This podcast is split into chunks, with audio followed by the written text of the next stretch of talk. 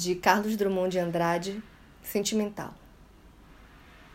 Ponho-me a escrever teu nome com letras de macarrão.